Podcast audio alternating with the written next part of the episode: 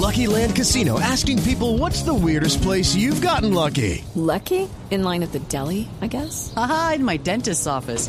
More than once, actually. Do I have to say? Yes, you do. In the car before my kids' PTA meeting. Really? Yes. Excuse me, what's the weirdest place you've gotten lucky? I never win and tell. Well, there you have it. You can get lucky anywhere playing at LuckyLandSlots.com. Play for free right now. Are you feeling lucky? No purchase necessary. Void where prohibited by law. 18 plus. Terms and conditions apply. See website for details. Voces y sonidos de Colombia y el mundo en Blue Radio y BlueRadio.com, porque la verdad es de todos. 8 de la mañana, 5 minutos. Aquí están las noticias más importantes de Colombia y el mundo en Blue Radio. Hay preocupación en las autoridades de salud porque ya se confirmó que hay 30 mujeres embarazadas en el país con el virus del Zika. Los detalles con Laura Quiseno. El Instituto Nacional de Salud confirmó a la fecha la notificación de 13.531 casos con sintomatología del virus del Zika en todo el territorio nacional. Hasta la semana epidemiológica 1 del 2016 se han notificado 776 casos confirmados por laboratorio distribuidos en 28 de los 36 departamentos del país. De acuerdo al último informe del instituto, en Colombia, 30 mujeres gestantes tienen el virus del Zika y se han notificado 560 mujeres sospechosas de tener la sintomatología. De las 560 mujeres gestantes, 429 fueron notificadas por clínica y 101 gestantes notificadas como sospechosas de la enfermedad. Se ha confirmado la circulación del virus en 178 municipios del territorio nacional, de los cuales 82 con el 46,1% corresponden a la región central y 37 con el 20,8% corresponden a la región Caribe. Laura Quiseno, Blue Radio. Gra- Gracias, eh, Laura. Y el IDEAM mantiene la alerta roja por incendios de la cobertura vegetal en zonas de bosques, cultivos y pastos en 17 municipios del departamento del Meta. Los detalles con Carlos Andrés Pérez. En alerta se encuentran los organismos de socorro y las autoridades de 17 municipios del departamento del Meta por posibles incendios forestales. En el departamento ya se han registrado 29 incendios de cobertura vegetal en los municipios de Puerto Gaitán, en la Sierra de la Macarena y en el sector del Ariari. Así lo confirmó el teniente Fernando Martínez, coordinador del Cuerpo de Bomberos del departamento. Ya se han presentado algunos incendios de cobertura vegetal en la capital del Meta. Tenemos el reporte de dos incendios de cobertura vegetal atendidos y tenemos el reporte consolidado de 29 incendios de cobertura vegetal en el departamento del Meta.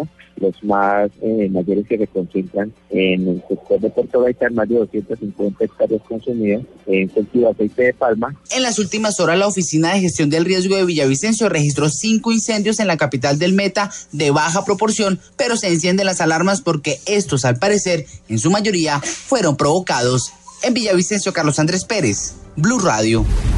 Gracias, Carlos Andrés. La alcaldía de Medellín desistió de trasladar las oficinas del 123 y la Secretaría de Seguridad al edificio Mónaco, otra propiedad del extinto capo Pablo Escobar. El polémico cambio había sido impulsado por la anterior administración. La información con Cristina Monsalve. Los más beneficiados serán los habitantes del barrio Santa María de Los Ángeles en el sector del poblado, quienes se oponían a tener allí entidades oficiales por temor a revivir historias pasadas, como cuando en el edificio Mónaco explotó un carro bomba cargado con 80 kilos de dinamita. El secretario de Seguridad, Gustavo Villegas, explicó que por inconvenientes técnicos y capacidad de reacción, la sede del 123 no será trasladada y seguirá operando en el mismo lugar en el centro de Medellín. Los estudios que se han hecho por parte de la administración anterior, nosotros los estamos revisando, pero vemos eh, que hay algunos inconvenientes que pueden pre- presentarse con el traslado. Ahora los vecinos del edificio Mónaco, símbolo del poder que Pablo Escobar tuvo en la década de los 80, piden que el uso que se dé a esa propiedad sea exclusivamente residencial. En Medellín, Cristina Monsalve, Blue Radio. El gobierno confirmó que antes de mitad de año ya estarán listos los diseños de nuevo sistema de acueducto para la ciudad de Santa Marta. La información con Kelis Castro.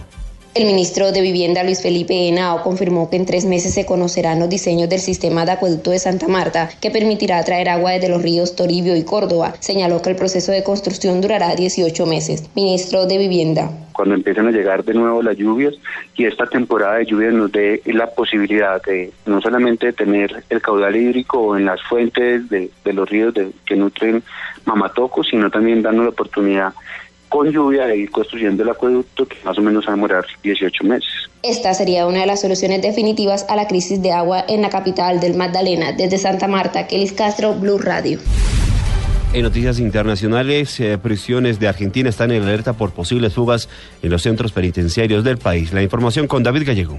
El gobierno argentino no está dispuesto a que una nueva fuga de presos le ponga en evidencia y se ha reforzado los protocolos de seguridad en la cárcel que alberga a algunos de los narcotraficantes más mediáticos, entre ellos el colombiano alias Mi Sangre, a los hermanos Lanata, acusados de un triple asesinato. Martín y Cristian Lanata y Víctor Esquialasi, capturados tras protagonizar una fuga que duró varias semanas, son los presos más vigilados del penal federal de máxima seguridad de ha considerado el más seguro del país. Tras la fuga de los hermanos Lanata y Esquialasi de una cárcel de máxima seguridad de la provincia de Buenos Aires y su huida destapó un complejo extremado de vínculos entre narcos, policías y políticos. Como ellos, otros 2.000 internos de la prisión están vigilados en las zonas comunes por más de 200 cámaras sensores de movimiento y custodiados por cientos de funcionarios. Todo esto debido a las conocidas fugas de convictos en varios centros penitenciarios del país suramericano. David Gallego Trujillo, Blue Radio.